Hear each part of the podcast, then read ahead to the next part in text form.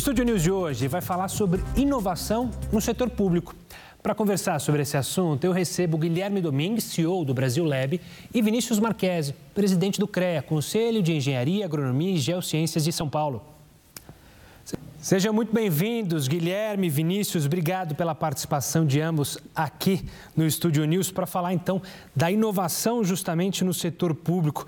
Eu queria começar justamente com é, o, o Vinícius, questionando e tentando entender é, se essa inovação tecnológica já chegou justamente no poder público, se tem caminhado, como você analisa isso?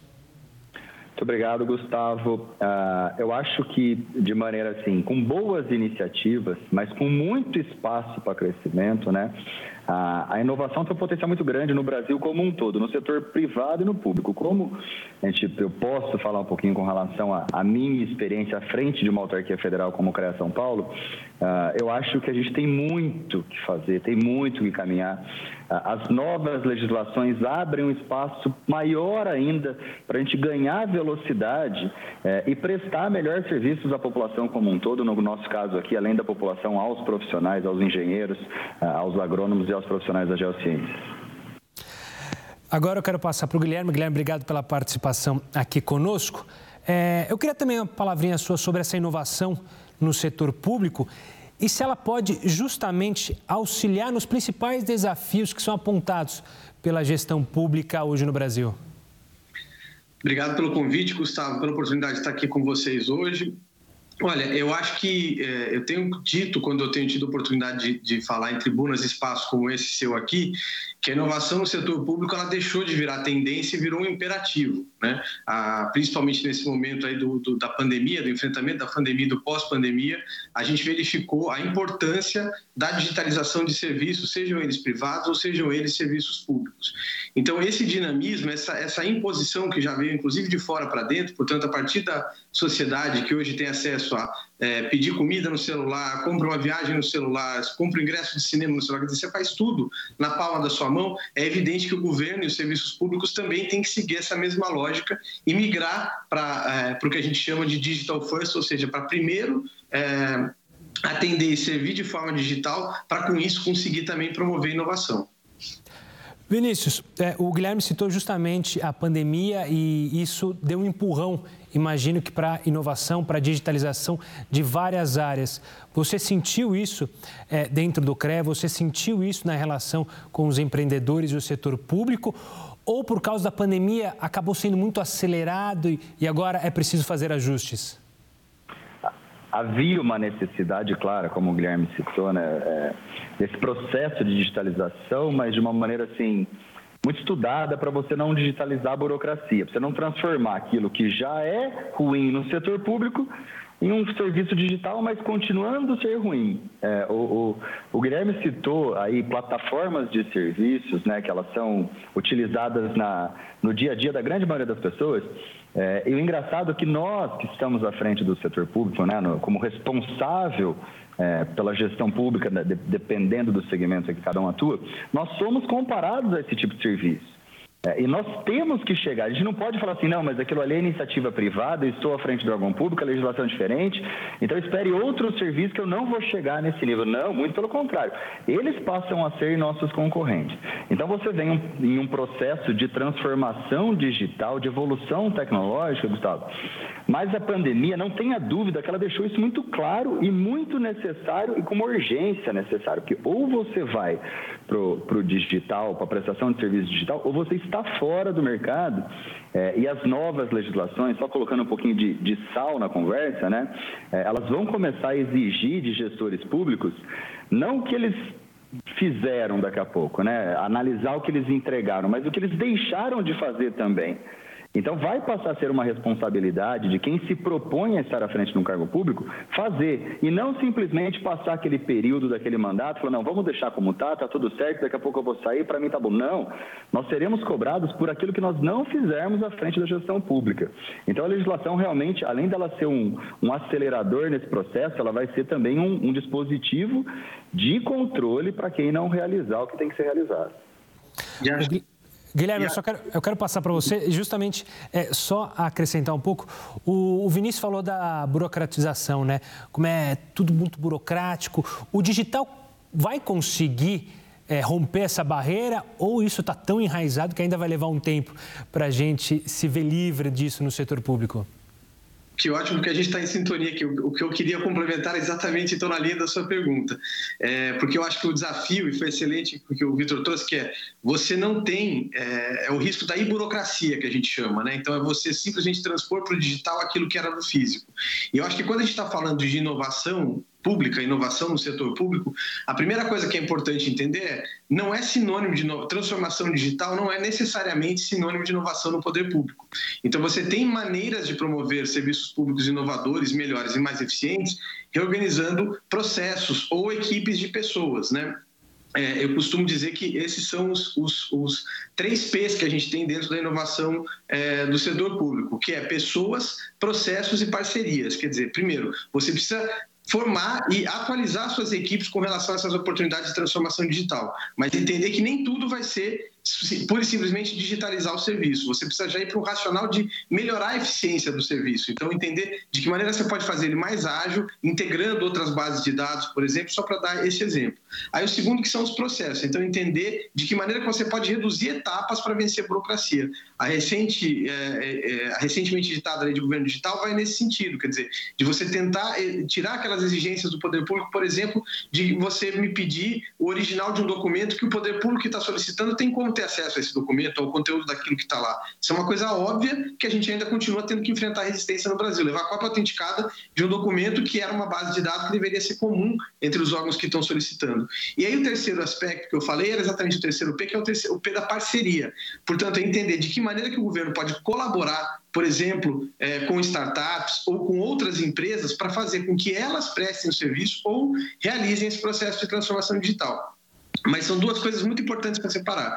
A transformação digital é uma das grandes tendências em inovação pública no Brasil, como é inovação pública ou privada. Mas inovação não se resume à transformação digital. Então tem que ter muito mais inteligência e trabalho de organização de processo e qualificação de pessoas para que de fato a gente possa atingir melhores resultados para quem mais importa que é o cidadão, a cidadã, que é usuário dos serviços públicos. O, o, o Vinícius, o Guilherme citou a cultura organizacional é, do setor público, que é muito enraizada, tem um perfil, um fluxograma. Isso atrapalha é, a resposta da inovação digital já diretamente no setor público por causa dessas barreiras que a gente tem na cultura. Se a gente compara com o setor privado, o setor privado acaba se adaptando ou criando novas formas de se autogerir, enquanto o setor público acaba atravancando nessa cultura organizacional ou eu estou tendo uma visão um pouco atrasada do setor público? Não, Gustavo, eu entendo essa visão, mas a, a realidade é, ela muda de caso para caso, né, Sandra? Existem casos concretos muito positivos e o desafio, é, eu acredito que dentro de ambientes diferentes, mas o desafio é o mesmo. Na iniciativa privada também, quando você propõe um processo de inovação, o sistema imunológico ali daquele da iniciativa privada ele reage do mesmo jeito. São processos que estão há muito tempo é, acontecendo da mesma maneira. O, o, Guilherme citou a questão do, da transformação, da inovação. É, você não faz uma relação direta com tecnologia, né? É errado você, pô, preciso é, inovar no setor público, então, peraí, eu preciso contratar ferramentas, deixa eu ir no mercado, ver o que, que tem de tecnologia e vou trazer. Não, porque aí você vai cair no, no erro de, de informatizar a burocracia. Mas às vezes você cortar fluxos de processos desnecessários, até antes de pensar em tecnologia, já, é, já há uma mudança muito grande com relação à velocidade, à prestação de serviços. Então, esse desafio realmente de entender as características de mudar a cultura, porque aí sim, não, independente do setor público ou privado, onde você está instalado, você precisa mudar o entendimento das pessoas que a mudança de ambiente para um lugar onde se permita inovar, se permita fazer diferente dentro da legislação, dentro da, do ordenamento jurídico, o ordenamento jurídico ele deu um passo muito importante para isso. Esse acho que é o grande desafio, você convencer as pessoas de que se, é, se você transformar aquela realidade que você vive e adequar ela aos dias de hoje, vai ser bom para todo mundo, vai ser bom inclusive as pessoas que estão dentro do, do poder público, entendeu?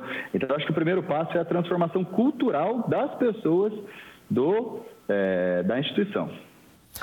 Vocês estão falando em pessoas, eu quero passar então para o Guilherme justamente a análise das pessoas específicas. O servidor público, ele pode ser o agente dessa transformação ou por causa, mais uma vez, dessa questão cultural, desse fluxograma, dessa hierarquia muito bem definida é, no setor público, dificulta a ação do servidor público, da pessoa em transformar o meio, Guilherme?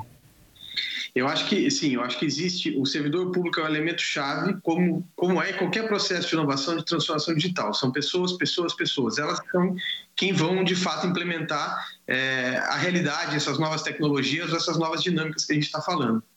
O desafio que eu acho que a gente tem, além do tema cultural, como o Vinícius bem observou, é, que, que ele é igual também, pode ser numa grande multinacional, na iniciativa privada como no setor público, é óbvio que a mudança, as pessoas tendem a ter aversão à mudança e ainda no Brasil a gente tem um receio também muito grande, porque a gente vê mais, muitas vezes se vê mais falar mal da tecnologia ou dos impactos negativos que ela pode ter do que dos impactos positivos. Então começa a falar de inteligência artificial e as pessoas ficam com medo que vão perder o emprego é, para robôs, para máquinas e coisas do tipo, e a gente não vê como é que a gente poderia usar isso para otimizar é, os serviços. Então a barreira cultural com certeza existe, mas ela no Brasil ela anda junto é como se fosse uma faca de dois gumes, vamos dizer assim, né? Essa barreira para a inovação no Brasil, ela tem de um lado essa questão da cultura, porque você tem temas como a estabilidade do servidor público, você tem dificuldade de fazer um pagamento de uma remuneração variável em cima de desempenho, avaliação de desempenho, para aquele cara que produz mais e melhor ser reconhecido por isso, né?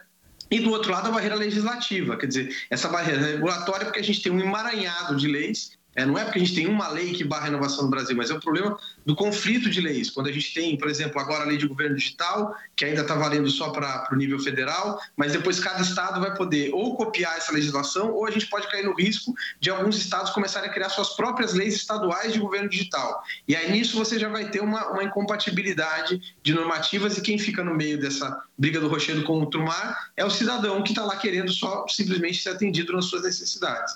Então eu acho que, a, é, é, e é por isso que é importante mudanças legislativas, como é que o Brasil está vivendo, especialmente esse ano, é, em que eu costumo dizer que a gente tem um novo tripé regulatório para a inovação no setor público, que é a nova Lei Nacional de Licitações e Contratos Administrativos, a Lei de Governo Digital e agora, mais recentemente, o Marco Legal de Startups e Empreendedorismo Inovador.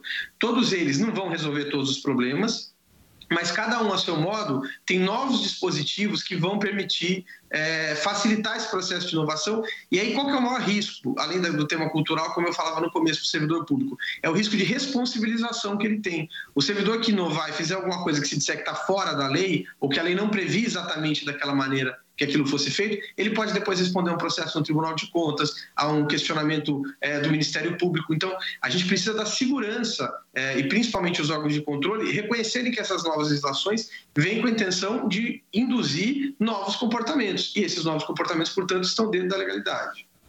A gente ainda vai falar muito sobre a legislação, ainda quero deixar para o próximo bloco, mas antes da gente ir para o próximo bloco, eu queria perguntar para o Vinícius. Teve uma pesquisa do Ibope que mostrou que 61% dos brasileiros acha é, a rede pública ruim ou péssima. Isso saltou para 75% em, 18, é, em 2018 e imagino que pode crescer ainda mais nos próximos anos que a pesquisa for feita. É, como diminuir essa percepção do setor público, essa percepção ruim do brasileiro com o setor público? É interessante esses números, né? porque eu vejo isso como uh, um ponto positivo. Né? A gente, existe um caminho muito grande, como eu iniciei falando, para se percorrer para a inovação. Então, aí você desdobra em, em oportunidade, em necessidade de, de, material humano qualificado.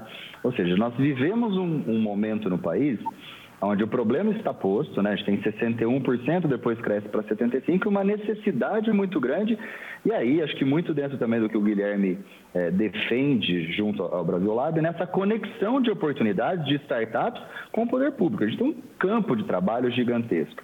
É claro que ela pode crescer se a gente não atuar agora, Gustavo, ou ela pode diminuir se a gente identificar que há uma necessidade, há muito debate a ser feito, muita reflexão a ser promovida ainda, mas eu vejo que o Brasil pode entrar sim no momento de melhoria do setor público por meio de iniciativas como essa, né? De conectar boas iniciativas. Hoje eh, a gente tem eh, uma academia que é muito rica, A gente tem um, um eu costumo dizer, né, o perdão, o perdão do vocabulário, mas é uma molecada muito rápida, muito boa está vindo aí. A gente tem uma iniciativa aqui que é uma pós-graduação que ela é voltada para empreendedorismo é, e inovação tecnológica, voltada especificamente para as engenharias, é, que tem 1.500 profissionais que acabaram de terminar essa pós-graduação hoje, que a gente percebe boas iniciativas e ideias excelentes para resolver problemas que às vezes é, passam despercebidos aos nossos olhos, mas que, ou seja, existe um material humano qualificado disposto a propor soluções. O desafio está na conexão com o poder público, o ordenamento jurídico ele tem que ser favorável, o ambiente de negócio ele tem que ser favorável para que essas soluções cheguem até o poder público com a segurança do administrador público para poder dar essa oportunidade. Entendeu? Então, é, eu acho que essa, esse é um dos pontos principais, essa conexão. Eu faço referência de novo ao Brasil Lab, que luta por isso, né? E também tem uma questão do gestor público ele saber o que ele tem que fazer para poder promover essas iniciativas. Né? Ele tem que defender a, a, evolução tecnológica, a transformação, a melhoria, mas ele também tem que saber. Então, é um trabalho de educação de base para gestor público também, porque a legislação hoje ela é mais favorável a, a essas iniciativas, Gustavo. O Vinícius falou da, da molecada boa, a gente vai falar bastante dessa molecada, justamente que vem com tudo com as startups, mas é daqui a pouquinho. O Estúdio News vai para um rápido intervalo e volta em instantes para falar muito mais sobre a inovação no setor público, sobre o marco legal das startups. É daqui a pouco, continue conosco falar sobre a inovação no setor público. Para isso, eu conto com o Guilherme e com o Vinícius, que participam desse Estúdio News. Guilherme, Vinícius, Começando pelo Guilherme, é, você falou no último bloco sobre o marco legal das startups. O que, ele representa e por que, ele é tão importante? Até é, foi valorizado por você no último bloco. Ele é, é uma legislação que tem uma, uma, uma, intenção assim, no Brasil a gente corre esse risco, né, de às vezes querer criar uma, querer criar uma lei para tudo e isso poder é, burocratizar mais as coisas, como a gente já falou no primeiro bloco. Então, tinha um risco muito grande é, desse projeto virar uma maneira de você querer encontrar alguém que vai certificar o que, que é e o que não é uma startup. Mas a lei trouxe lá uma definição, tentou estabelecer um conceito que vai ser empresas nascentes que fazem uso de tecnologia, promovem negócios inovadores tenham no máximo 10 anos de existência e um limite específico de faturamento. É, a grande novidade que eu acho que o Marco trouxe para a inovação, para a possibilidade de inovação no setor público, é, é uma determinação chamada de ambiente regulatório experimental, é, que em inglês tem uma expressão muito comum, mas para usar esse jargão técnico, é o que a gente chama de sandbox regulatório, ou seja, que é uma caixa de areia em que você pode fazer experimentações dentro da administração pública. Eu acho que essa é a grande novidade que vem é, do ponto de vista do, do, tema do marco legal de startups, no que se relaciona é, com, com o poder público. Por quê? Porque você tem essa possibilidade de criar ambientes em que você vai suspender algumas regras por um determinado período para tentar uma nova abordagem para resolver um antigo problema. E junto com esse ambiente regulatório experimental que está previsto no Marco Legal de Startups, ele tem também agora a compra pública é, e o contrato público de solução inovadora, que é exatamente uma nova modalidade de licitação que pretende que o poder público, que muitas vezes, é, e até o Vinícius falou isso muito bem, né, para não contratar tecnologia só por contratar, ir lá e falar assim, olha, eu quero ser inovador, estou contratando uma startup aqui, pronto, agora eu sou é, um prefeito, um gestor, uma gestora inovadora ou inovadora. Não, mais importante, ele vai poder criar um processo de chamada pública baseado em desafios em que ele vai apresentar o problema que ele quer ver resolvido é, e receber sugestões das startups sobre como ele pode resolver aquele problema. E aí depois você vai ter um período em que esse contrato vai ser um contrato experimental de até dois anos, e aí, se verificando que de fato aquele modelo de contratação se sustenta e o serviço prestado daquela maneira também se sustenta, você vai poder ter um novo contrato definitivo. Isso é com a ideia de promover uma figura que é muito comum na iniciativa privada, chamado de processo de inovação aberta, em que você quer trazer cada vez mais esse tipo de processo é, para o poder público. Como o Vinícius disse, nós no Brasil Lab, é, o que a gente faz é exatamente anualmente criar desafios mas com a visão da sociedade civil para fora, quer dizer, empurrando para dentro dos governos o que a gente acha que tem que ser tendência de inovação.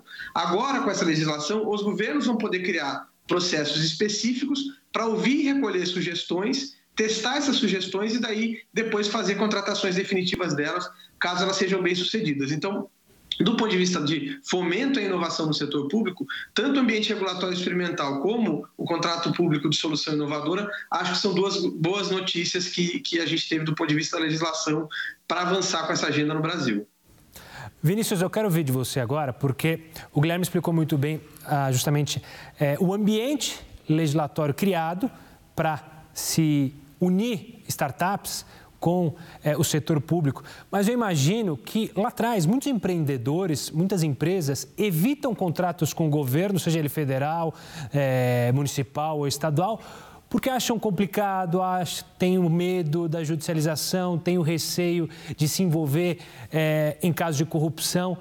Esse é um outro problema que a gente vai precisar saber lidar para justamente trazer essa molecada com ideias, com startups brilhantes para trabalhar junto com o setor público? Sem dúvida, Gustavo. O Guilherme, o que ele falou aí, o que ele concretizou aí no, no, no, na fala dele, né, do ponto de vista jurídico, o Guilherme tem formação jurídica, é, é muito interessante para. Eu sou engenheiro, eu não tenho a formação jurídica. Eu sei da, da do, do, jurídico é do meu dia a dia aqui, que eu acabo lidando muito com, com os processos e os procedimentos, e, e nós, por sermos uma autarquia federal, estamos submetidos a essa legislação. Mas por quê? Porque os clientes são muito específicos. Né? Eu estou à frente de um conselho profissional que se submete a, a órgãos de controle externo, como o Tribunal de Contas da União e o Ministério Público Federal. É, e dentro da mesma legislação que prefeituras e, e Estado se submetem para contratar junto à iniciativa privada. É, para para pensar, é, o produto que eu preciso aqui é muito diferente do produto que o prefeito de, de determinada cidade precisa. A, a, as realidades são diferentes. Eu não consigo fazer esse experimento, fazer esse, é, esse eu não consigo construir esse ambiente porque eu posso é, ser é, enxergado por parte desses órgãos de controle é de uma maneira equivocada, porque não está previsto na lei. Se não está previsto na lei, eu passo a correr um risco como administrador público, né? É, e aí eu acabo tendo que construir um edital com, com requisitos e, e, e ser muito competente na construção desse edital e torcer para vir uma solução que chegue mais perto do meu problema. Não, quando eu tenho um problema, eu posso levar esse problema é, para mercado, vamos dizer assim, para que startups, que são empresas que não estão ali extremamente consolidadas, que elas estão no start dela, né, elas estão no início, possam discutir o problema, enxergar a oportunidade e falar assim, eu resolvo o seu problema, que às vezes grandes empresas de tecnologia ou de outras soluções não conseguiram resolver, eu passo a dar oportunidade para um nicho de mercado que não teria pelas características que você disse, pelos casos que a gente sabe é, do passado, mas pela burocracia que é e pelo risco que é se relacionar com, com, com o poder público, né? É, então eu vejo esse momento, essa inovação jurídica, vamos chamar assim, por parte dessas três legislações, né, que o, que o Guilherme citou, é, eu acho que primeiro está num momento muito oportuno, que a gente tem é, um problema de ordem econômica no país estabelecido e concreto. Tá? Muita gente perdeu emprego, muita gente está passando dificuldade, muita gente tem muita gente boa. Que às vezes aquela ideia no, no momento certo, com, com a, a, expectativa correta e conectando, né, tendo o um ambiente de negócio para conectar da maneira correta, você vai estar dando oportunidade, Guilherme é, e Gustavo, para muita gente bacana para muitas, você vai estar incentivando o empreendedorismo, que eu acho que é uma das necessidades do país hoje em dia, entendeu? Então, acho que se bem trabalhado, a gente abre um leque de possibilidades é, extremamente interessantes. Eu vou fazer o contraponto agora também, é, Vinícius, para tentar entender. Muita gente critica a burocratização porque julga que ela é justamente uma maneira é, de atrasar a evolução de um país, de uma cidade, de um estado e também ser atalho para a corrupção. Mas, ao mesmo tempo, Outros analisam que a burocracia serve para justamente evitar a corrupção. Quando há vários órgãos legisladores, vários órgãos olhando justamente de, é, determinados contratos, você evita ou você tende a evitar é, casos de corrupção. Eu queria a análise dos dois, do Vinícius e do Guilherme, começando pelo Vinícius, se a gente corre esse risco de, ao desburocratizar, auxiliar aos maus empresários, aos maus é, servidores públicos em casos de corrupção. Como vocês enxergam isso? Muito bacana isso, viu, Gustavo, levantar esse debate, porque a, a palavra burocracia ela foi demonizada né, é, nos últimos anos e, e desburocratizar virou bandeira política, palanque de político. Né? É, e a gente precisa ter cuidado, porque a burocracia, ao meu ver, é, ela existe justamente para garantir a segurança do processo, né? Para garantir ali a, a, segurança com o recurso público, a, a, a garantia dos fluxos bem estabelecidos para que todos enxerguem e tenha transparência. É, só que a burocracia ela pode ser mais rápida. Vamos olhar a burocracia por uma ótica positiva, garantir aí a segurança, como você citou, Gustavo, para que não pessoas mal intencionadas não utilizem da falta de burocracia para criar atalhos para é, para cometer ali ilícitos. A burocracia ela pode ser rápida. Os fluxos, como o Guilherme disse, eles podem ser encurtados, os desnecessários podem ser eliminados. Entendeu? Então, esse é o desafio: você construir uma burocracia para continuar transparente e, e, e, a segurança do processo e a, e a, garantia que o recurso público está sendo bem aplicado, eles continuem sendo é, levados em consideração. E uma coisa muito importante que tem que ser levada em consideração também na discussão é o resultado concreto é, é o que gerou de economia para o órgão público ali, para o setor público, qual a velocidade, o que se, o que se levou de, de fato em concreto para a população, a velocidade do serviço. Então, tudo isso tem que ser dimensionado também no pós-contratação. Entendeu? Então, eu falo assim, ó, tá, o, o, qual, qual foi o ganho? Né, efetivo no, no, no, na conjunção aí, no conjunto dos fatores. Eu acho que todos esses fatores, eles, é, eles precisam ser discutidos e debatidos, entendeu? Guilherme, sua opinião. É, eu acho que é, essa, essa, a maneira que você colocou a questão foi muito é, pertinente, porque esse é o debate que se tenta travar, né? Mas eu acho que muitas vezes esse é um falso debate, porque é, a afirmação é, é, é, forte, mas pelo seguinte: se a gente pegar os casos de corrupção que foram apurados, por exemplo, na Operação Lava Jato, todos feitos em licitações pela modalidade mais complexa, que era a concorrência, e uma série de licitações que foram fraudadas, por simplesmente foram fraudadas. Então, a intenção das pessoas envolvidas contribui muito para isso. Não vai ser ter mais ou menos processo que vai fazer com que a gente tenha mais ou menos corrupção. É, eu sou um grande defensor da tecnologia e da otimização de processos nesses aspectos, por quê? Porque eu acho que a tecnologia dá transparência para esses processos, e é isso que falta no Brasil. Hoje, em qualquer nível, isso é um problema, inclusive no Ministério Público, por exemplo. Você tem diversas promotorias pelo Brasil que ainda atuam com processos administrativos de papel e ele, pura e simplesmente, um promotor mal intencionado, pega aquele inquérito civil que ele começou, um pedido de representação que ele recebeu, ele guarda ali, joga no fundo da gaveta e ninguém nunca vai ver isso andar. Ao passo que se você digitaliza todos os inquéritos civis que estão sob responsabilidade de um determinado promotor, você já começa a poder medir, por exemplo, a produtividade dele, a velocidade que ele está demorando, o tempo que ele está demorando com essas investigações. E a mesma lógica se aplica para o poder público. É, a questão é, os processos precisam ser transparentes e por isso a digitalização ajuda muito a tornar transparente. Você imagina que nos quase 5.600 municípios que a gente tem no Brasil, não são todos ainda que têm um diário é, oficial municipal, diário é, do seu município, digitalizado. Então, você não tem como fazer esse controle é, com ferramentas que estão sendo hoje desenvolvidas pela iniciativa privada para a gente conseguir criar um grande painel de controle de licitações no Brasil e saber quanto que está se gastando, comparar quem está gastando mais ou menos, por exemplo, para comprar caneta BIC. Né?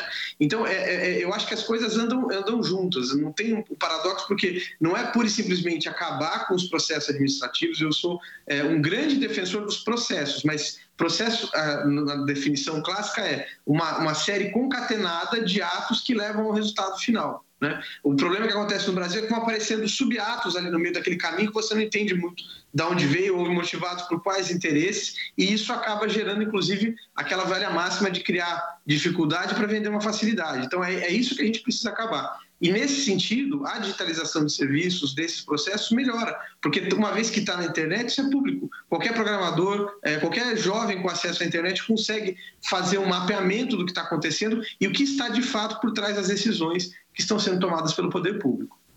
Olha, infelizmente o nosso tempo está acabando, mas há tempo é, de eu fazer uma última pergunta para ambos. É, com o olhar, a gente teve uma conversa, é óbvio que os pontos, é, para quem está assistindo, assustam, né? A gente fala sobre a lentidão do nosso poder público, sobre como a gente está atrás na digitalização, mas é possível confiar, Vinícius, que há um caminho a ser seguido e a gente pode aproveitar um momento, você falou, não sei se foi agora nesse bloco ou no último, que há um leque de oportunidades e que, se for bem visualizado, a gente pode ter um caminho bom a seguir?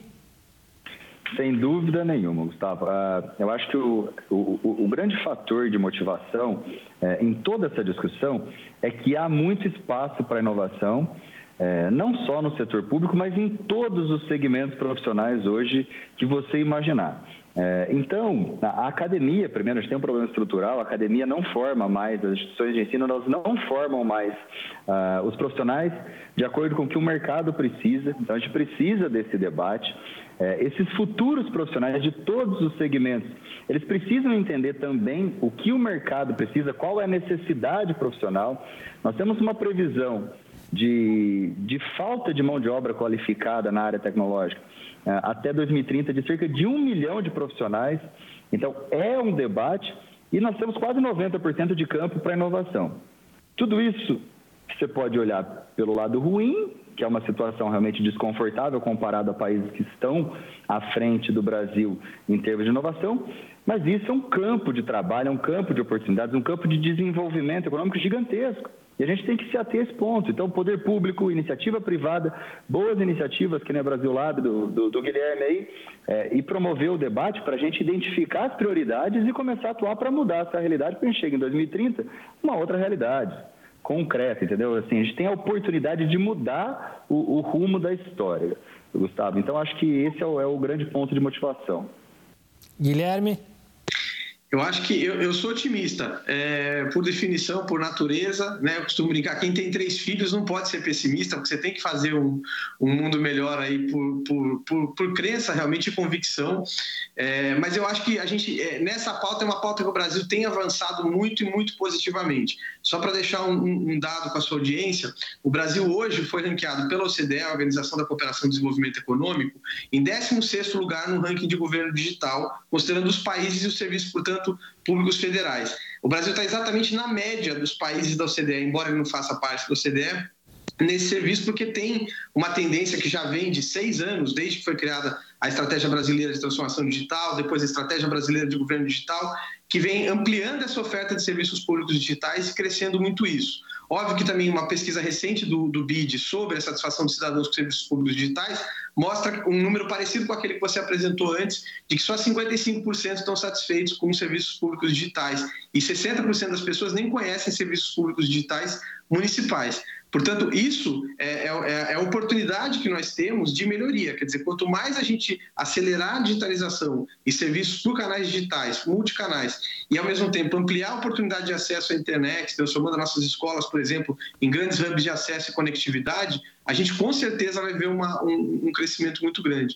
A, a, Estratégia Brasileira de Transformação Digital, que é um documento é, de 2018, é, tinha uma estimativa de que uma boa estratégia de transformação digital, pensando no Brasil como um todo, não só focando em governo, pode trazer um aumento de até 5,7% no PIB. É só a gente pensar toda a indústria de games, por exemplo, e outros serviços que a gente só conhece no ambiente digital, como a Netflix, olha como esses novos modelos de negócio geraram receita, é, lucratividade para os seus sócios, para os seus donos. Então, a mesma lógica se aplica para o governo, mas com a lógica de que ele vai, vai gerar economia, porque todo serviço que você faz digitalmente, você obviamente reduz a, a, em até três pessoas, o que até três pessoas podem fazer, você pode fazer no guichê virtual, quando antes você precisa alugar um espaço, ter ali um, um stand para alguém ser atendido. Né? Então, de um lado, a lógica da economia, e ao mesmo tempo, conforme você agilizar abertura e fechamento de empresas, agilizar pagamento de tributos, renegociação de tributos, isso obviamente vai dinamizar também a economia. Então, é um tremendo de um ganha-ganha. Por isso que eu sou muito otimista. Eu acho que a gente tem feito é, as estratégias corretas no nível federal, mas agora precisa, de fato, aprofundar, acelerar essa agenda